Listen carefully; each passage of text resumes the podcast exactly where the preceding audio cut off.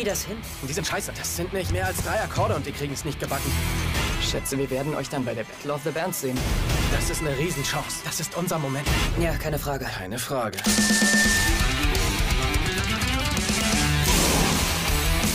Es ist nichts Persönliches, Emily. Es ist nur so, dass du nicht mit dem Bild übereinstimmst, das wir vermitteln wollen.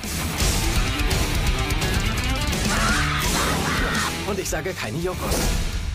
Das war unangemessen. Ich stimme Ihnen vollkommen zu. Ich rede von dir. Äh, Wenn du ein Mädchen sein willst, das Cello spielt, wird das nicht funktionieren. Du brauchst nicht viel mehr als ich dich. Du bist dein bester Freund. Metal ist Hingabe. Und Geschwindigkeit. Metal ist der Schlüssel zu allem.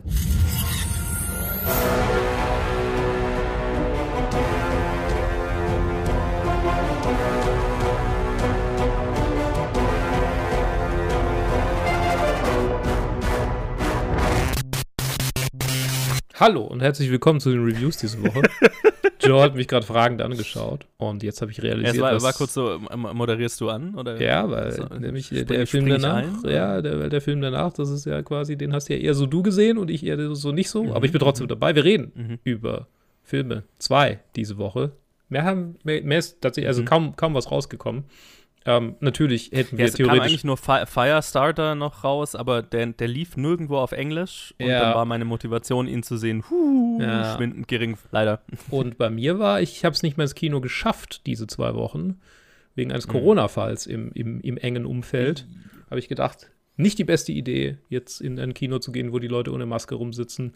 Ja. Zweieinhalb Stunden Doctor Strange zuzugucken. Aber bevor wir über Doctor Strange sprechen, äh, reden wir jetzt über Metal Lords. Ein neuer Film auf Netflix, geschrieben von D.B. Weiss. Hey. Yes. Äh, genau, was Joe mich gerade aufgeklärt hat, der erste, der erste Deal in der Benioff and Weiss äh, äh, Netflix-Deal-Sache, bei der die beiden, die Game of Thrones geschrieben und verwur- verwüstet haben, ähm, quasi einige Projekte für Netflix machen. Ähm, außerdem Regie geführt hat Peter Sollett äh, und mitspielen äh, tun, mit, mitgespielt haben Jaden Martell, bekannt aus Stranger Things, Adrian Greensmith, bekannt aus diesem Film, Isis Hainsworth, bekannt aus, Nee, Jaden Martell ist nicht in Stranger Things. ah fuck, der war Der in ist It. in It. It, ja. der andere. Same difference. Same difference, genau. Und er war, er war der kleine Alt-Right-Boy in Knives Out. ja, Ähm. genau. Beste Rolle. Aber dafür gibt's äh, Brad Gelman aus Stranger Things. So, der aber Yes. vorher auch schon in anderen Sachen mitgespielt hat. Äh, und viele mehr. Übrigens, per persönlich, mein persönlicher äh, Favorite war Joe Mangan Man Manganiello. Das ist eine kleine, kleine Rolle. Mhm. Hervorragend. Ja, worum geht's eigentlich? Es geht um, es ist, es, äh, der Film ist School of Rock, aber mit Metal. Und ohne, ohne einen Weirdo, der äh, Kinder, Kinder anlügt.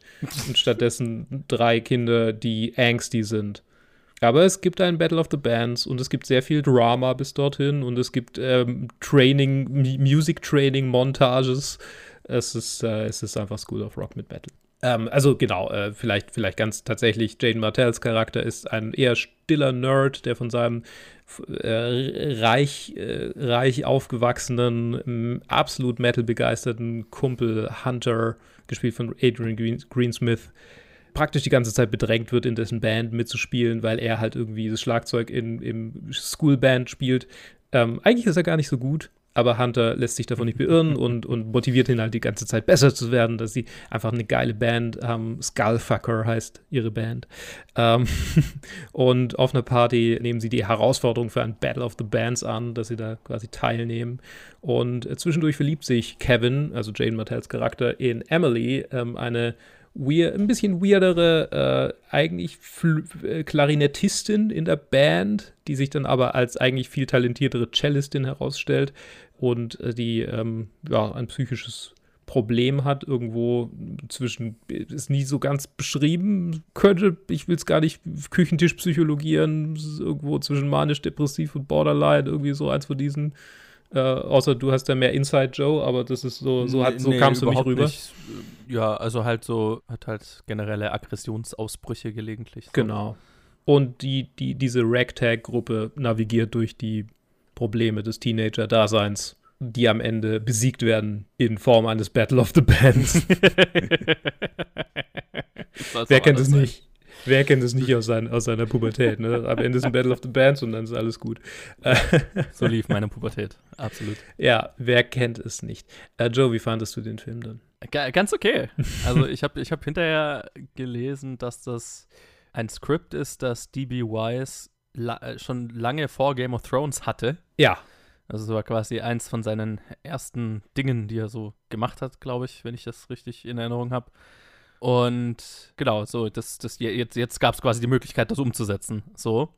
Und ich, ich finde, das hat man schon so ein bisschen gemerkt, weil es ist schon, der Film folgt schon sehr, sehr, sehr einer Schablone. Mhm. Und äh, das fand ich so ein bisschen schade. Also es ist halt, ich sage mal, 90 Prozent der, der Inhalt, des Inhalts dieses Films kennt, kennt man einfach schon. Ja. Inklusive dem Battle of the Bands und der Band, die auseinanderbricht, weil einer der Bandmitglieder sich verliebt und der andere damit nicht klarkommt und keine Mädels in seiner Band haben will, bla bla bla. ähm, und der, der ganze Coming-of-Age-Grab halt, das ist alles schon sehr bekannt und Mhm. äh, viel, viel äh, befahrene, viel befahrenes Wasser. Aber nichtsdestotrotz gab es hier durchaus ein paar Elemente, die ich ganz cool fand. Ich mochte Isis Hainsworth, ne, die Emily spielt, Mhm. genau, ja. Also ich fand, sie war für mich der beste Teil des Films. Nicht, nicht nur, weil es, also mit dieser, mit dieser Mental Illness, mit der sie zu kämpfen hat, das so ein, so ein kleiner Twist ist, den ich so noch nicht gesehen habe Mhm. ähm, und ihrem Charakter durchaus eine Färbung gegeben hat, die, die, die erfrischend war in, in dieser Art von Film. Hat mich sehr gefreut, ne? Also, dass sie eben nicht so ein, so ein Klischee spielt, wie es in solchen Filmen ganz gerne vorkommt. Und ich fand ihre emotionale, natürliche Spielweise extrem, extrem gut. Ja. Also sie hat mich äh, voll überzeugt. Und tatsächlich, mein Favorite Teil des Films ist diese kleine, süße Romanze, die sie und Jaden Martell haben. Mhm. Also das ist so das Herz des Films und das, das ist auch der Teil des Films, der für mich am besten funktioniert hat. Weil die habe ich den beiden einfach abgekauft. Die ist total goldig, super awkward und, und halt irgendwie, also äh, und, und realistisch so äh, verfilmt, Mhm. finde ich. Also die, die beiden fühlen sich wie natürliche Teenager an, in, in dieser Romanze, die sie haben. Ja. So, der Rest so des Battle of the Bands und der Streit zwischen denen ist schon ein bisschen überzogen alles. Also sehr Hollywoodig überzogen. Dieser Teil, diese Romanze hat sich sehr natürlich angefühlt und das mochte ich. Ich mochte, ich mochte auch, also was, was ein bisschen wenig behandelt wurde, äh, aber vielleicht auch gar nicht behandelt werden hätte müssen. Jeder von den dreien hat so ihre eigene Art und Weise, diese Musikrichtung zu mögen oder Mhm. halt Metal zu sein. Und das fand ich sehr cool, weil halt irgendwie, also hier der, der Original Hunter ist halt einfach so, oh, fuck you, Dad. So die typische New Metal äh, Protestschiene eigentlich. Und Kevin macht es erst irgendwie für seinen Kumpel und dann ist es auch so ein bisschen so eine Skill-Frage für ihn auch, ne? Und so, ein- so ein, ja, so ein Antrieb für ne, sich selbst ein bisschen in den Arsch treten, also so ein bisschen die Motivation, die drin steckt. Mhm. Und Emily liebt einfach so die Power. Also ich glaube, das ist Mhm. so das, was Die Freiheit. also die hört so, ne? die Freiheit, genau, die hört diese Musik und das, das sieht man so richtig, als er das erste Mal irgendwie, ähm, äh, ich weiß gar nicht mehr, wie es war, ihr ihren Kopfhörer gibt oder irgendwie sie Musik, Ja, sie recherchiert ja vorschlägt. zu Hause, er gibt ihr diese Sie Liste er genau, recherchiert sie genau. zu Hause genau, er gibt die Liste, genau. Liste. Wo sie dann einfach in diese Rabbit Hole reinkommt, das, da habe ich mich total wiedergefunden, wie ich irgendwie auf YouTube so von einem, keine Ahnung, Mhm. Baby Metal Track dann weiter rüber zu Electric Callboy und wie ich durch die ganze Schiene irgendwie durch, was jetzt nicht sehr, sehr Metal, was jetzt nicht sehr Metal ist, ich weiß, ich weiß, ich weiß, aber Naja, diese naja. Musikliebhaber, dieser Musikliebhaber-Moment. Also ich habe auf Letterboxd eine der höchsten Reviews war, als, als Black, als, als True Black Metal Dude kann er diesen Film nur hassen. Das ist also, ja, da, da ist sie, da ist sie, die Metal-Szene, wie ich sie kenne und liebe. Ah, Äh, Gatekeeper, ja. Gatekeeper bis, bis ins Grab. Ja, das ist tatsächlich Äh. auch so ein bisschen auch einer der Sachen, die, die mich jetzt nicht so gekickt haben. Also, als jemand, der in der Metal-Szene so in der Jugend sehr aktiv war, ich meine, ich höre die Musik immer noch gern. Ich bin Mhm. so ein bisschen aus der Szene rausgewachsen, weil sie ist schon sehr gatekeepy und so manchmal. Ja, ja. So, so die Festivals, äh, das könnte ich mir schon noch mal geben, aber ich brauche so dieses Szenending halt nicht mehr. Es, es fühlt sich sehr an wie ein, wie, wie ein Film geschrieben von jemandem, der in den 80ern sein Erwachen, was diese Musikrichtung angeht, hatte. Mhm. 70er, 80er. und das jetzt einfach auf die heutige Jugend überträgt. So, und das ist tatsächlich auch was, was mich in der Metal-Szene oft so genervt hat und weswegen ich da auch so ein bisschen außen vor bin und raus bin, ist so dieses unglaubliche Verehren von den Metal-Göttern, den alten Bands, so, keine Ahnung, äh, äh, Metallica und Iron Maiden und was weiß ich was. Es gibt so einen so Kata Katalog an, an Bands, die musst du mögen Mhm. und über die gilt nichts und bla bla bla und sonst bist du nicht true. Und ich meine, das nimmt der, das hinterfragt der Film insofern, dass halt der, der Typ, der das, der das so propagiert, dann auch so ein bisschen lernt, sich zu öffnen dahingehend. Aber es ist schon auch so ein bisschen was, was der Film halt feiert. Weil der Soundtrack dieses Films ist nur die absoluten Klischee-Hits so Ja, ja, der Reihe nach abgespielt. Und das ist so ein bisschen, das hat mich in der, in der Metal-Szene schon immer so ein bisschen genervt und der Film treibt es halt völlig weiter. Und es ist auch so ein bisschen, finde ich, nicht ganz. Es fühlt sich dadurch ein bisschen in der Zeit stecken geblieben an der Film, ne? Weil einfach, äh, ich hätte mehr abgekauft, dass Kinder, also Jugendliche in dem Alter heutzutage über andere Bands, also auch über diese Bands, aber halt, da, wenn da auch so ein bisschen was Neueres dabei gewesen wäre, so, ne? Mhm. Also, äh, das, das ist schon. mh. Es ist so dieses Hängen an, an, an die, also dieses nicht, nicht äh, was, was mich an der Szene manchmal so ein bisschen genervt hat, so dieses nie erwachsen werden, so dieses Hängenbleiben in der, in der Vergangenheit, so, ne? Und das macht der Film schon auch und ist so ein bisschen schade. Ich meine, wir haben hier Cameo-Auftritte dann auch von Scott Ian, Tom Morello, Kirk Hammett und Rob Mhm. Halford. Was prinzipiell eine ganz lu- lustige Szene war. Bisschen gratuitous. Und also auch nicht falsch verstehen, ne? Ich mag, ich mag Black Sabbath und ich mag Iron Maiden und so weiter, ist alles cool. Ist halt einfach nur, es ist nicht alles, was es gibt. Ja. Ich glaube, Joe hat gerade gesagt, dass er die, dass er die klassischen Metal-Bands verabscheut und das Ja. come at him. da, da kommt, da kommt mein, mein, mein Kylo äh, Ren so äh, äh, immer raus, aber das ist ja auch in der, in der Filmszene so, so mein, mein inneres Kill the Past. Nee, äh, nee, Ja. Let go of the past, kill it if you, if you have to. Irgendwie so, so dieses, okay, äh, dieses Verharren in, in der Vergangenheit. Das ist halt einfach nicht sustainable dann so, ne? Also, ja, whatever. Wenn, wenn, wenn so eine Szene vers- f- f- sich weigert zu wachsen oder äh, zu, zu erneuern. Und ich meine, sie hat am, am Ende hat sie, also, weil dann geht's ja, äh, das fand ich tatsächlich ganz cool. Es gab diese Szene, wo Jaden Martell äh, seinem Kumpel vorschlägt, hey, ich, ich würde gern sie hier, äh, wie heißt sie, Emily, glaube ich, ne? äh, mit in die Band holen. Und es wäre doch cool, wenn wir eine Cellistin in unserer Band haben. Es wäre was Einzigartiges. Wo ich mir sofort gedacht habe, ja geil. ich liebe Metal-Bands, die irgendwelche experimentellen anderen Instrumentierungen haben und so. Und er hat sich dann so auf das, nein, Metal ist ein männliches Genre und, und, und keine, keine Frauen in meiner Band. Äh, und, und dann gibt es den Moment, wo er sagt, das wäre ganz schön, das wäre schon ganz schön gay wenn wir, wenn wir eine Mhm. Frau drin hätten. Und dann und das wurde wunderbar auf die Schippe genommen, weil du dann halt, weil sie sich dann die anderen zwei so in seinem Zimmer umschauen, wo halt lauter, keine Ahnung, Poster von Typen. Rob Halford in Judas Priest, der halt ein, ein Gay-Icon ist in seinen sehr engen Lederhosen und so weiter. Ja. Die Metal-Szene ist schon sehr gay ähm, und es ist, ist tatsächlich ein, ein großer Teil der Szene, der sich manchmal so ein bisschen weigert, das anzuerkennen und dass das halt auch, ne, ist halt äh, auch so ein bisschen äh, äh, Gay History in der Metal-Szene. Ähm, und es ist halt schon oft sehr Testos Testosteron geladen, ne, sehr macho. Ähm, das fand ich eine sehr schöne Szene, wo das so ein bisschen auf die Schippe genommen wird. Genau, und dann hat sie ja, am Ende hat sie dann ein Poster von Angela Gossow von Arch Enemy in ihrem, äh, in ihrem Zimmer hängen und sie, sie hat dann irgendwie so den neueren Shit. Aber der Film thematisiert das nie so. Das fand ich so ein bisschen schade. Ist sehr insiderig, aber so, ja, okay. Ja. Es hat sich, es, es hat sich halt, okay, es hat sich angefühlt wie jemand, okay, der hat irgendwie in den 80ern angefangen, hatte seine Metal-Phase und hat, seit, hat sich seitdem nicht mehr damit beschäftigt. So, er kennt halt keinen neueren Shit mehr. Ja, das, dazu passt auch irgendwie so dieses, also ich meine, dieses D&D, diese D&D-Szene, Props übrigens dafür, weil sie definitiv weitaus akkurater ist als alles, was in St- Stranger Things gezeigt wird. Die, der ein Attack Roll für Fireball, das, das werde ich Ihnen, bis- das werde ich Ihnen nie verzeihen.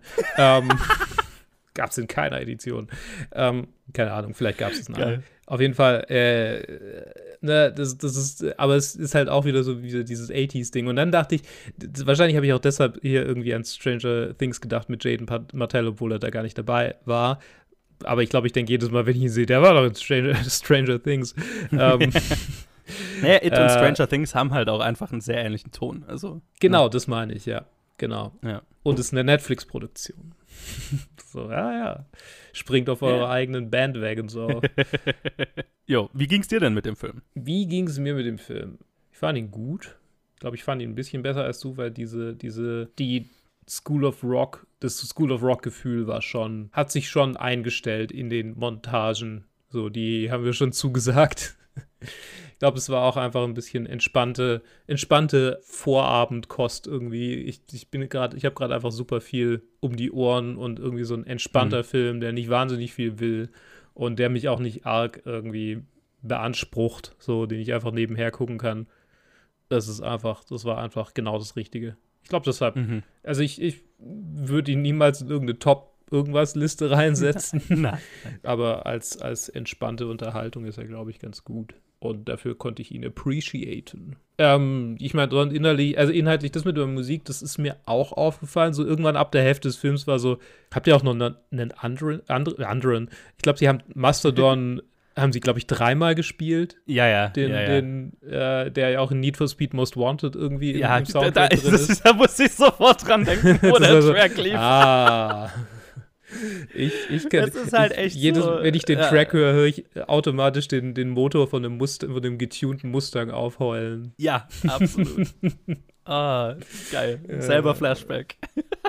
Sehr schön. Ist halt, ist halt echt so wie, wie eine Playlist, keine Ahnung, wie so eine Best-of-Playlist ja. von jemandem, der. 80ern bis, bis 80, frühe 90ern. Ja, genau. Das ist mir jetzt nicht so, ich bin nie so tief im ganzen Metal. Äh, also ich glaube, ich bin in, im Hören, im, im Hören von wenigen Bands bin ich gut, aber in dieser mhm. ganzen Geschichte und so bin ich nicht so gut. Also Joe mag sagen, ja, Black Sabbath, das hängt mir irgendwann zum Hals raus. Ich glaube, ich habe vielleicht drei Songs von Black Sabbath gehört. So, also ich bin, ich bin da völlig raus aus dieser ganzen History. Und deshalb ist mir das nicht so negativ aufgefallen, aber es, also, es war für mich schon so klar, okay, dieser Metal-Stil und auch so dieses, ne, dann am Ende, als dann alle dazu abgingen. Ja, ja, ja. So, oh. mhm, mhm, mhm, in diesem Moment hat der Film sämtliche Glaubwürdigkeit für mich verloren. Also an welcher, das, das, das ist gefährlich, das ist gefährlich, Jugendlichen diese, diese Botschaft zu geben, weil wie oft saß ich irgendwo an einer Anlage und habe was aufgelegt, was mir gefällt,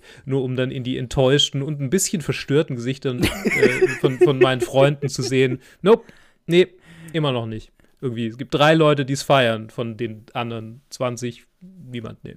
Total, also völlig, also äh, völlig unrealistisch und halt, es, es fühlt sich fake an, es ist fake und ich finde es auch ist einfach unnötig, weil es geht ja, ja, um diese Charaktere, dass die ihr ihre persönliche Freiheit finden und nicht, dass sie plötzlich irgendwie die beliebtesten der Schule sind. Das ist so ein, ach, das ist so, finde ich, gibt auch dem Ganzen noch eine ein bisschen nicht so geile Message am Ende mit. Ne? Ja. Äh, weißt du, äh, das, wo bleibt die Cop-Out-Dream-Sequenz, wenn man sie mal braucht? Ne? Darüber hätte ich mich garantiert auch aufgeregt, aber in Retrospektive ja. muss ich sagen, die hätte mir wahrscheinlich mehr gefallen. Ja, ja, ja. Total. Oder, oder er, ist, er ist irgendwie immer noch betröppelt, weil er eins auf die Nuss gekriegt hat bei der Massen, ja. bei, beim Feueralarm oder sowas, keine Ahnung. Ja, ja das, das war leider so ein bisschen fake. Wobei, also, und das muss ich schon sagen, den Song, den die für die Band, der wurde von, ich, ich weiß gar nicht, ich glaube, Tom Morello hat den irgendwie mitgeschrieben oder so. Also, sie haben einen richtigen Song für die, für die Band geschrieben. Machinery of Torment, genau, Machinery of Torment. Ja, genau. Ja, der, der war, der war tatsächlich gut. gut. Also, und Fandest auch, du? Ich, ich fand ihn nicht. Ich fand, fand der, der cool. war mir, der war mir zu repetitiv. Ja, gut. Der war mir zu sehr, der war mir zu grölig, zu sehr so, ah ja, okay. Ich kann die, ich kann die, ich kann das Konzertpublikum sehen. Ich mag Ja, ja, es ist, es ist halt ein, ein, ein sehr äh, teenageriger. Also ich fand, sie haben damit gut rüber, gut getroffen, okay, wie würde ein Teenager, okay, ja. der irgendwie gegen seinen Vater rebellieren will, da das so einen Song schreiben. Und viele Filme, da fühlt sich das dann fake an, ne? Weil irgendwie, und hier hatte man schon das Gefühl, okay, da waren Musiker beteiligt, die das Genre auch irgendwie kennen und mögen und so weiter. Mhm. Und äh, tatsächlich auch die äh, Verbindung, also sie haben es auch gut instrumentalisiert, ne, dieses Kontrabass und äh, mhm. Gitarre, Schlagzeug, auch als Klang wirklich ausgearbeitet, der, der cool war am Ende. Also das wusste ich schon auch zu schätzen. Okay, okay, ich sehe, ich sehe, ich sehe. Ja, aber, aber der Film ist okay. Also das ist, das ist, äh, die, die, Romanze ist süß, für die lohnt sich der Film, für das ganze Metal-Getue, ich rebelliere gegen meinen Dad und am Ende finden wir wieder zusammen I don't know. Es ist halt einfach schon so viel da gewesen und halt auch besser da gewesen. Also, ja, wie, gesagt, man merkt irgendwie, dass das ein, ein, ein früheres Skript ist, gefühlt so, ne? Aber ist okay, ist okay. Ich, ich hatte meinen Spaß. Es, er hatte seine Momente. Ja, ja, genau. Würde ich, würde ich so unterschreiben. Ich, grad, ich, ich hatte gerade den Song so sehr im Kopf. So, so, der war so drin. Nee, ich hänge noch bei Mastodon. Ja, okay. Der, der ist der, den finde ich wesentlich besser. ja, der, der ist besser. Der ist besser, ohne Frage. Okay. Ja, aber das war Gut. Metal, Lords of Metal. Metal Lords. Nee, Metal Lords, so rum. Habe vorhin die ganze Zeit Lords of Chaos und Metal Lords äh, durcheinander gebracht. ja. Lords of Chaos Lords ist ein besserer Film. Den wollte ich gerade auch sagen, ja. Ist ein, ist ein besserer Film, aber ein wesentlich anderer. Kein entspannter äh, Samstagnachmittag. Der, bei, der, die, äh, wie heißt es, die Montage von Lords of Chaos ist wesentlich verstörender und menschenfeindlicher als Oh die boy. von Metal Lords. Ja. Oh. Hm. Nope, nope, nope. Wag wie Kernes, wir mögen dich nicht. Ja. Naja, okay. Gut, Joe. Wir Jo. reden jetzt noch über einen anderen Film und vorher äh, bin bin ich jetzt aber, nee, ich klinge mich nicht aus, ich bin da.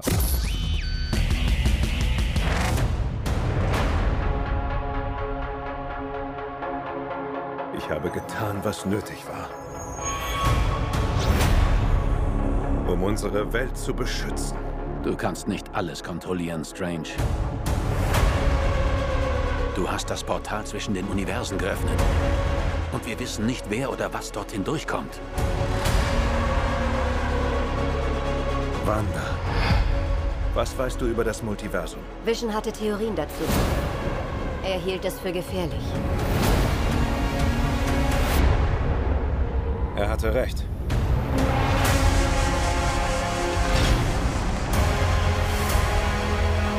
Es tut mir leid, Steven. Was du mit der Realität gemacht hast, wird nicht ungestraft bleiben.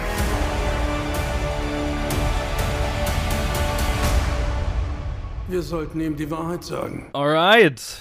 Der andere Film, den wir diese, also, ne, der so diese Woche rauskam, der große Blockbuster der Woche, der zwei Wochen, weil wirklich sonst eigentlich nicht viel los war im Kino. Doctor Ja. Strange in the Multiverse of Madness. Ey! Und der, Re- der Regie von Sam Raimi. Oho, Ui. he's Sein back. erster Film seit, was, zehn Jahren oder so? gefühlt? Backstreet's back all right. Ja, also wann war Oz? Oz war, Äh, 2007 nee, oder 8. 2013. Echt? 2013? Oh Gott, der fühlt sich viel Krass, älter an. hätte ich, ich hätte auch irgendwie vor 2010 gesagt, aber Ja, ne, das ist ein Film, der fühlt sich an, als sollte er vor 2010 gemacht worden sein. Ja, der fühlt sich nach 2000er, nicht nach 2010er an. Aber gut, also neun Jahre seit seinem letzten Film.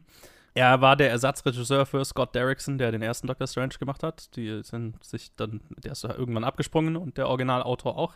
Übrigens, der äh, Scott Derrickson und der Original äh, und der Autor des ersten Doctor Strange Films, äh, C. Robert Cargill, sind exzellente Twitter-Follows. Kleiner Plug Mhm. hier an der, am Rande. Okay. Es ist, es ist so Teil dieser, dieser Film-Twitter-Horror-Community, die alle Warhammer spielen und die Screenwriting-Advice geben und so weiter auf Twitter. Also sehr Okay. äh, coole, coole Crowd einfach. So, hier spielen mit Benedict Cumberbatch, Elizabeth Olsen, Chiwetel Ejiofor, Benedict Wong, äh, Xo, Xochitl, Xochitl Gomez, ähm, Chad Klein, Julian, Julian Hillard, Hilliard, äh, ja, Rachel McAdams, Haley Atwell, uh, uh, Spoiler. hm. Ja, okay. Oh. Hm. ah ja, wir, okay. Äh, wir, haben, wir haben vorhin gerade überlegt, ob man einen Spoiler-Teil machen soll. Hm, für die Szene machen wir einen. Spoiler-Teil. Wir, wir, machen, wir machen nachher einen Spoiler-Teil. So, die anderen sage ich nicht, wer da so mitspielt. Äh, worum geht's? ja, worum geht's? Ja, ja, ich habe gerade überlegt, wo ich die Linie ziehe, was Spoiler ist und was nicht Spoiler ist. Aber ich werde den tatsächlichen Willen des Films revealen im Nicht-Spoiler-Teil, weil das passiert relativ früh und ist relativ früh Kann man klar. das nicht aus den Trailern auch raussehen? Ich habe einen Trailer nur gesehen. Ich weiß nicht. äh, Marvel ist ja schon so, dass sie in den letzten Trailern vorm Release schon viel spoilern. Deswegen vielleicht ist das in den letzten Trailern schon drin. Im ersten Trailer war es nicht drin. Ich finde es im letzten ziemlich offensichtlich. Alles klar. Also, Erzähl uns von der Villainess. Elizabeth Olsen, Scarlet Witch, äh, Wanda hat zwischen WandaVision und diesem Film einen ganz schönen Sinneswandel durchgemacht plötzlich. das äh, möchte ich auf jeden Fall drüber reden, wie das auf jeden Fall nicht zusammenpasst. Sehr gut. Sie hat äh, am Ende von WandaVision ein bestimmtes Buch gefunden und angefangen zu lesen. Es stellt sich raus, es ist das Darkhold, das, keine Ahnung, Necronomicon des Marvel-Universums, was weiß ich. Ja, quasi. Ja, genau. Deswegen ja passend äh, Sam Raimi und so, So dabei. Ne? ja, genau. Ja. Äh, Evil Dead. Ähm, und Bruce, sie, Bruce Campbell taucht auch auf in diesem Film, habe ich gesehen. Bruce Campbell hat eine Cameo, sehr witzig, ist in der letzten Post-Credit-Scene und ich habe so viele Hot Takes darüber gelesen, was für eine verschwendete Post-Credit-Scene. Reden wir auch im Spoiler-Teil drüber, weil ich fand es sehr lustig und wie sich Leute drüber aufgeregt haben. Also, Wanda hat das Starcold gelesen und nachdem sie ja am Ende von WandaVision so einen gewissen cathartic Mo Moment hatte und ja.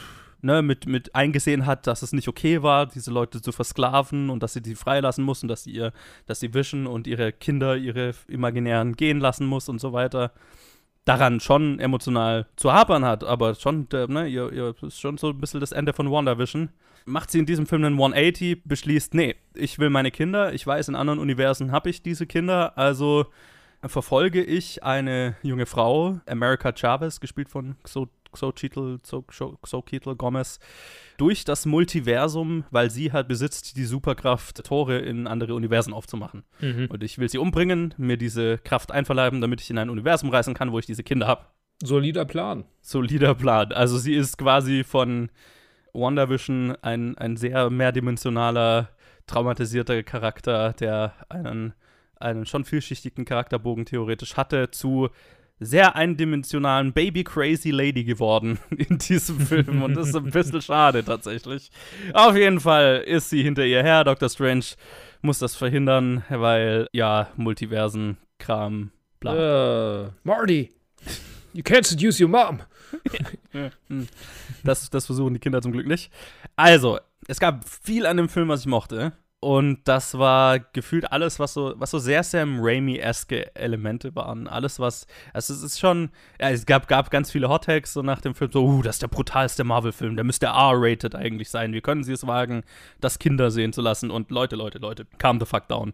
Also, es, es, ist, es ist mit Sicherheit der Horror-igste Marvel-Release bisher. Aber, also, da gibt es schlimmere. Ab aber du, du weißt, du weißt, dass Filme. die Normies da nicht klarkommen mit Horror-Stuff. ja, ja, das ist, äh, ja.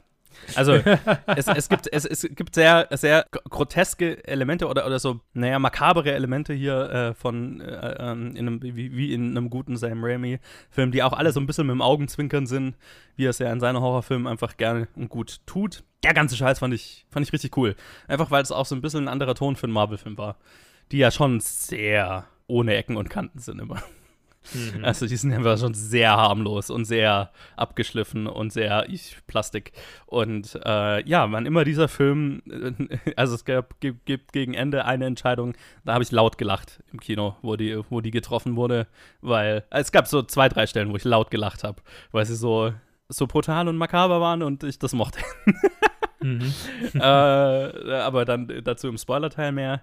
Ey, der Rest vom Film fühlt sich sehr unausgegoren an. Und ich glaube, das lag so ein bisschen dran, habe ich so gelesen oder das habe ich mir dann auch so zusammengereimt, also es war irgendwie so, ne, original Scott Derrickson und sie Robert Cargill, die original vom ersten Doctor Strange haben daran gearbeitet, haben sich irgendwann von dem Projekt verabschiedet und dann kam Sam Raimi und sein Autor rein und haben quasi schnell ein Drehbuch zusammengezimmert. Und so fühlt sich auch an. Und Marvel ist da schon beson nicht besonders gut drin, so Exposition-Dumps und sowas, lange Expositionsdialoge, wo die Filme dir den Plot erklären und so weiter. Aber der Film, ui, hat, hat ein paar ganz, ganz schmerzhafte Stellen, wie dieser Film Exposition delivered. Unter anderem, dass in einem, in einem Universum, wo sie sind, laufen America Chavez und Dr. Strange über die irgendwo lang und plötzlich ertönt eine Stimme, weil sie auf so einen Schalter getreten sind. Ah, du, sie sind in einem Memory Screening Gerät gelandet. Wollen Sie, dass wir Ihnen Ihre wichtigste Erinnerung vorspielen? Das ist der Service, den wir anbieten. Und dann verbringen wir eine Szene damit, wie Dr. Strange und dann America Chavez ihre traumatisierendste Erinnerung vorgespielt bekommen, damit wir als Publikum Character Development vorgespielt. Also es ist echt so, okay, wir schauen uns einen Kurzfilm an für Character Development. Uff, das ist schon, schon, das ist schon sehr einfallslos. Ich möchte nur kurz was einwerfen. Der Name der Schauspielerin, die America Chavez spielt. Der Vorname. Äh, man spricht den Vornamen Schutschik aus. Bitte was? Schutschik. Schutschik. Schutschik. Schutschik. Wo, wo, kommt der K-Sound her? Äh, es, ist, es, ist ein, es ist ein verschlucktes, es ist eigentlich ein, ein sehr subtiles, also ich kann es nicht so gut, ich kann das nicht so gut, aber es ist eigentlich ein, ein okay. Schutschik. Schutschik. Schutschik. Schutschik. Schutschik. Okay, einfacher. Gut, also Sie ist übrigens sehr gut. Sie hat mir sehr viel Spaß gemacht. Ich fand sie, ich fand sie super. Guter, guter Zusatz äh, zu äh, dem Marvel-Universum. gute Leistung von ihr. Der generelle Plot und Aufbau dieses Films funktioniert meiner Meinung nach nicht so ganz. Also es ist, Mhm. ja, es, es fühlt sich sehr unausgereift einfach an. Mit Charakterentscheidungen, die mer merkwürdig sind. Es ist sehr schade, dass Scarlet Witch Elizabeth Olsen zu wirklich einem sehr 0815 Villain degradiert wird, nachdem sie wirklich einen interessanten Arc eigentlich so über WandaVision hatte. Und hier halt so. Und fairerweise, sie macht's extrem gut und ich, man hat das Gefühl, sie hat extrem viel Spaß dabei, einfach sehr over-the-top Horror-Villain zu sein. Und es gibt ein paar sehr coole Momente, weil Sam Raimi hat einfach sehr viel Spaß dabei, eine böse Hexe hinter unseren Hauptcharakteren herjagen zu lassen und macht sie wirklich zu so einem Horrorcharakter. Äh, Da gibt es so einen ganz geilen Moment, wo sie, ich sag nicht genau, was sie macht, aber wo sie halt ein, ein, einen Ort überfällt und Leute verteidigen diesen Ort und plötzlich, also haben so ein Schutzschild aufgebaut und plötzlich taucht sie so floatend hinter einem der Pers einer der Personen wie so ein Jumpscare einfach auf und sagt, flüstert ihm so Nice. ins Ohr, run. Und all hell breaks loose. Und, also, äh, ja, und sie macht das gut. Also sie hat wirklich Spaß daran, einfach so ein unaufhaltsamer, unaufhaltsames äh, Geschöpf zu sein. Und es, also sie ist auch, sie ist mit einer der besten Teile des Films, aber halt wäre da nicht diese Vorgeschichte gewesen, die ich Ja. eigentlich ganz gut fand, hätte ich damit mehr, wahrscheinlich mehr Spaß haben können. So ist es halt einfach, fühlt sich unrund und, und unsauber übergeben an und die Geschichte selber ist halt nicht die beste. Sie hat ein paar sehr coole Sam Raimi-Momente, ein paar makabre, makabren Humor einfach und Spaß daran, makabre Dinge zu tun. Das ist, womit ich Spaß hatte. Es ist ein durchwachsener Film. Also die, die Highs sind sehr hoch und die Lows sind sehr tief, deswegen ist, meistens sind die Marvel-Filme bei mir ja eher so, okay, das wabert alles so irgendwo im Mittelfeld rum. Hier ist es tatsächlich so, also, ja, es gibt schon Momente, die habe ich extrem gefeiert. Gibt auch Momente, die Mhm. fand ich richtig schlecht. also, äh, das ist fast schon ungewöhnlich für einen Marvel-Release. Ähm, deswegen aber eher so im Mittelfeld, aber ja, ist so der erste Marvel-Film, der sich für Horrorfans vielleicht mal ein bisschen interessant anfühlen Bisschen, dürfte. bisschen interessant. Ja. Okay. So, und damit würde ich sagen, machen wir noch einen kurzen Spoiler-Teil. Ja. Spoiler Alert. Weil äh, so ein paar Dinge, jetzt wo ich eben drüber nachgedacht habe, muss ich schon, muss ich schon drüber reden. Also, ah, genau, das habe ich im Non-Spoiler-Teil gar nicht gesagt, aber fuck it. Also es gibt so ein paar Cameo-Auftritte, Mhm. die ich extrem kacke fand. ich habe sie gelesen, dachte mir, oh, macht ihr macht jetzt ernsthaft das? Ja, nein, also sie machen das nicht. Äh, also, ne, es geht okay. um äh, in, ein, in, eine, in einem Multiversum, in einem anderen Universum äh, treffen, trifft Doctor Strange auf die Illuminaten. Ähm, Also einen, einen Rat aus unterschiedlichen Superhelden, die dann so dramatisch revealed werden, wie, okay, statt Captain America ist es hier Captain Carter, also Haley Atwell, Mhm. als Ja. aus ihrem What If-Rolle Genau. sozusagen. Captain Marvel ist in dem, Gefall, in dem Fall Monica Rambeau geworden, also ihre beste Freundin aus Captain Marvel ist in dem Universum Captain Marvel. Chiwetel Ejiofor ist, das, ist dasselbe Charakter. Charles Xavier. Charles Xavier, gespielt von Xavier. Äh, hier äh, äh, Patrick Stewart, taucht auf. Und als er reinfährt, läuft das X-Men-Theme aus der X-Men-animierten Serie und so. Ist, äh, und äh, dann so, es ist so lustig, weil die Charaktere hocken alle eigentlich schon da, außer Xavier und dann John Krasinski als Reed Richards, also äh, Mr. Fantastic aus den Fantastic Four, was halt so, oh, Fancasting, alle wollen, dass er Reed Richards spielt und alle Charaktere sitzen schon in ihren Stühlen und dann sagt er so, und zu guter Letzt, Mhm. Mr. Fantastic. Und dann wird er durch so ein Portal reingeholt und dreht sich dramatisch in die Kamera so, okay, es ist so richtig ein Fourth Wall Break Wink. Ah, wir haben euch gehört, Fans. Oh, ich habe innerlich mich äh, 50 Mal übergeben. ähm, ganz, ganz schlimm. Das Gute daran ist, dass sie dann alle sehr brutal umgebracht werden Ah, sehr schön. von Scarlet Witch. Nice, das gefällt mir. hackt sie Captain Carter in zwei Hälften mit ihrem eigenen Schild. Ne? Also spaltet sie in der Mitte. Sie zerrupft Reed Richards in Spaghetti. Mhm. Ne? Also dröselt ihn quasi in Fäden auf. So ganz übel. Sie, sie begräbt Captain Marvel unter einer Statue, was so ein bisschen lame war. Und dann in einer tatsächlich ganz coolen Sequenz, wo Professor X in ihr, in ihr, in ihr, in ihr, in ihre Gedanken eindringt weil, äh, tja, das muss man natürlich erklären, weil sie hat den Körper einer anderen Wanda in diesem Universum übernommen. Also nicht die Original Wanda, sondern sie hat den Körper der Wanda in diesem Universum übernommen. Und Professor X ähm, dringt in ihre Gedanken ein, um die Original-Wanda darin zu finden und zu be befreien. Und ist dann in so einer weißen Nichtswelt und da ist quasi nur dieser Trümmerhaufen, in dem sie als Kinder Schutz, äh, also begraben waren, während die Bomb Stark-Bomben eingeschneit, was man aus äh, einem der Avengers-Filme kennt. Und er Ja. will gerade eben die Original-Wanda aus diesem Trümmerhaufen retten. Dann taucht die böse Wanda wie so ein Jumpscare wieder hinter ihm auf und bricht ihm das Genick. und in, in der echten Welt klappt das zusammen so.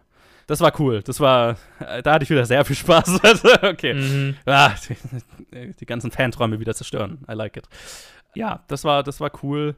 Äh, Und wa- was der Moment war am Ende, wo ich sehr lachen musste, ist am Anfang des, also der Film beginnt damit, dass wir, wie sich später rausstellt, einen Doctor Strange eines, eines anderen Universums sehen, wie er versucht, äh, äh, der America Chavez äh, quasi äh, zu helfen, vor, vor einer bösen Multiversumskreatur zu fliehen und dabei stirbt. Und äh, sie taucht in dem Universum unseres Doctor Strange auf mit dieser Leiche, mit dem toten Mhm. Doctor Strange und er begräbt diesen toten Doctor Strange auf einem New Yorker Apartment-Komplex in so einem äh, Dachgarten. Ne? Macht er halt einfach die Erde weg, äh, begräbt ihn da, macht die Erde wieder zu. Und am Ende des Films muss er eben dasselbe machen, was Wanda gemacht hat, dass er aus einem anderen Universum in diesem Universum einen, Kör also einen Körper übernimmt, aber es gibt keinen Doctor Strange in diesem Universum. Doch, es gibt einen. Und der liegt da begraben. Und dann tritt ein Zombie-Doctor Strange, kraxelt aus diesem Grab raus, äh, halb verrottet. Und äh, das, war, das war sehr cool. Ja, den, den sieht man auch in den Trailern ein paar Mal. Nehme ich an, das ist der, oder? Echt? Ja, also der, im, im letzten Trailer kommt so ein, so, ein, so ein halb verrotteter Doctor Strange vor. Okay, ja, das wird der sein. Weil es gibt auch noch einen bösen Doctor Strange, mit dem er kämpft. Genau, der kommt auch vor. Es kommen beide vor. Es kommt, man sieht in den Trailern drei verschiedene Doctor Stranges. Ja. Ja, das ist ganz geil, weil dann ne, am Ende des Films dann irgendwie, weil er das Darkhold verwendet hat, dann tauchen irgendwelche Dämonengestalten auf, um ihn, ich weiß nicht mehr genau warum, aber um ihn in die Unterwelt mitzuziehen, weil er irgendein Gesetz gebrochen hat, whatever. Und er schafft es, die zu bezwingen und macht aus denen seinen Mantel. Der Zombie Doctor Strange ist dann mit einem lebendigen Mantel aus Dämonen, äh, kämpft dann gegen Scarlet Witch. Das ist cool. Klingt sehr Army of the Dead. Ja, äh, ja, Army of Darkness, genau. Äh, Army of Darkness, the Dead ist der Dead, Zack Snyder-Film. Der Zack Snyder-Film, ah, Army of Darkness, ah, was ist los mit dir? Bring, Ja. Ja, und, und so gab es halt so, ein- so ein paar Momente. Also gab auch ein, mit dem bösen Doctor Strange hatte einen, ein Duell, in dem sie sich Musikno mit, mit Musiknoten duellieren. Was auch cool war. Ich habe noch nie einen Musiknotenkampf gesehen. Ja, und es waren so ein paar Sachen, was ich auch so ein bisschen enttäuschend fand, war tatsächlich, dass, also der Film heißt In the Multiverse of Madness und wir gehen durch drei nicht so wirklich abgefahrene Un Universen durch. Also es Mhm. ist meistens dieselbe New Yorker Neighborhood, in der wir uns befinden und die schaut dann halt im anderen Universum ein bisschen anders aus. Ja. Das ist halt schon, ne, vor allem wenn gerade so ein Film rauskam wie Everything Everywhere All at Once, der halt wirklich das delivert, Mhm. durch einfach die verrücktesten Universen in einem Multiversum zu gehen, dann ist das schon ein sehr lamer Vergleich dazu. Also es gibt eine Szene, wo sie halt durch zig Universen durchfallen, was man auch im Trailer immer gesehen hat, ne? Aber Mhm. dabei bleibt es dann halt. Also Okay. wir kämpfen trotzdem auf zw- zwei Berganlagen. Also, ne, es gibt äh, das, was ich vorhin gemeint habe, was überfallen wird, ist Kamartage, wo, wo Elizabeth Olsen Kamartage fertig macht. Da kämpfen wir, das kennen wir schon. Und dann Mhm. das Finale ist auf einem anderen großen Berg in so einem Tempel, in so einer Tempelanlage. Und sonst sind wir in einer bestimmten New Yorker Neighborhood. Und das war's. Also ist halt, ja, nicht so, nicht so viel Madness in diesem Multiversum. Well. Ja, das ist sehr schade. Äh, die die äh, Bruce Campbell Cameo, die war noch ganz, ganz lustig, äh, weil Mhm. er spielt quasi in einem der Universen so ein Typ, ich weiß gar nicht mehr, was er ihnen getan hat, aber auf jeden Fall verzaubert ihn Doctor Strange mit einem Spruch, wo er sich die ganze Zeit selber schlägt und wo er dann zu ihr sagt, ah, das wird irgendwann aufhören. Und dann hast du die ganze Zeit Bruce Campbell, wie er sich selber verprügelt, wie in äh, äh, Evil Dead 2, wo er, wo er sein, gegen seine eigene Hand kämpft, so. Stimmt, ja. Und die Post-Credit-Scene dieses Films ist, ne, Abspann ist vorbei und dann sehen wir nur Bruce Campbell, der sich noch einmal haut und dann hört es plötzlich auf. Und er so, ha, ha, ha, ha, und dann direkt in die Kamera, it's over, Schnitt und Film Ah. fertig. Und dann haben halt, äh, gab es halt viele Leute, die gesagt oh, was für eine Verschwendung von der Post-Credit-Scene. Das klingt nach der besten Post-Credit-Scene. Ja, total. Es war, es war tatsächlich cool. Die andere Post-Credit-Scene war weird, weil sie das Ende des Films negiert, aber Also das Doctor Oh. Strange Character Development. Also der Film endet mit einem, eigentlich mit einem ganz coolen Teaser so, weil der böse Doctor Strange, weil er das Darkhold benutzt hat, hatte ein drittes Auge auf der Stirn ne, und ist halt wahnsinnig geworden. Und dann Mhm. ist alles bezwungen, alles ist wieder gut. Der gute Doctor Strange ist irgendwie wieder zu Hause und plötzlich bricht er zusammen und schreit und schreit und ein drittes Auge äh, taucht aus seiner Stirn auf und dann ist so, uh, ist er jetzt auch wahnsinnig geworden durch das Darkhold. Und dann ist irgendwie zwei Minuten Abspann und dann läuft er wieder ganz fröhlich durch New York und äh, Charlies Theron taucht auf und zieht ihn in ein anderes Universum, um irgendwas zu machen. Aber es geht ihm wieder gut. Hm. Ist halt so. Naja, okay. Hm. Lame. So viel zu Doctor Strange and the Multiverse of Madness. Mixed Bag. Ja, ja, ja, klingt, klingt nach einem soliden Film, finde ich. Werde ihn genau angucken. Spätestens, wenn er auf Streaming rauskommt irgendwo. Wahrscheinlich auf Disney Plus. Ach, nee, wahrscheinlich dann erst bei Prime Access, Bullshit, bla bla. Mm, Naja, okay. wahrscheinlich. Okay, ja, aber also ich glaube, so als, als eingefleischter Marvel-Fan werde ich mir auch den geben. Und als Horror-Fan umso mehr. Ja, ja, ja. Dafür, dafür lohnt sich schon. Ja. Nice. Ja. Das waren dann unsere Reviews für diese Woche. Sehe ich das richtig? Das war's. Wir haben sonst nichts Ja, mehr. so das war's. es. Das war's. Ausnahmsweise mal. Wir haben es trotzdem geschafft, fast eine Dreiviertelstunde äh, über zwei Filme zu reden. äh, Tja. Andererseits schaffen wir es auch regelmäßig, eine Stunde über einen Film zu reden. Also, hm. Ja, eben. ähm, wenn ihr die Filme gesehen habt, äh, äh, Metal Lord oder äh, Doctor Strange in the Multiverse of Madness, dann äh, schreibt uns doch, äh, habt, haben sie euch gefallen? Fandet ihr sie scheiße? Ihr könnt uns schreiben, was ihr möchtet. Vielleicht nicht, was ihr möchtet. Keine Dickpics, please. Und äh, planetfilmgeek at gmail.com oder auf Facebook, Twitter oder Instagram könnt ihr uns auch schreiben. Hört doch wieder rein, wenn wir unsere anderen Serien rausbringen. Directed by Top 250. Hey. Challenges gelegentlich. Hey, Unregelmäßig. Specials. Macht's gut. Bis dann. bis dann.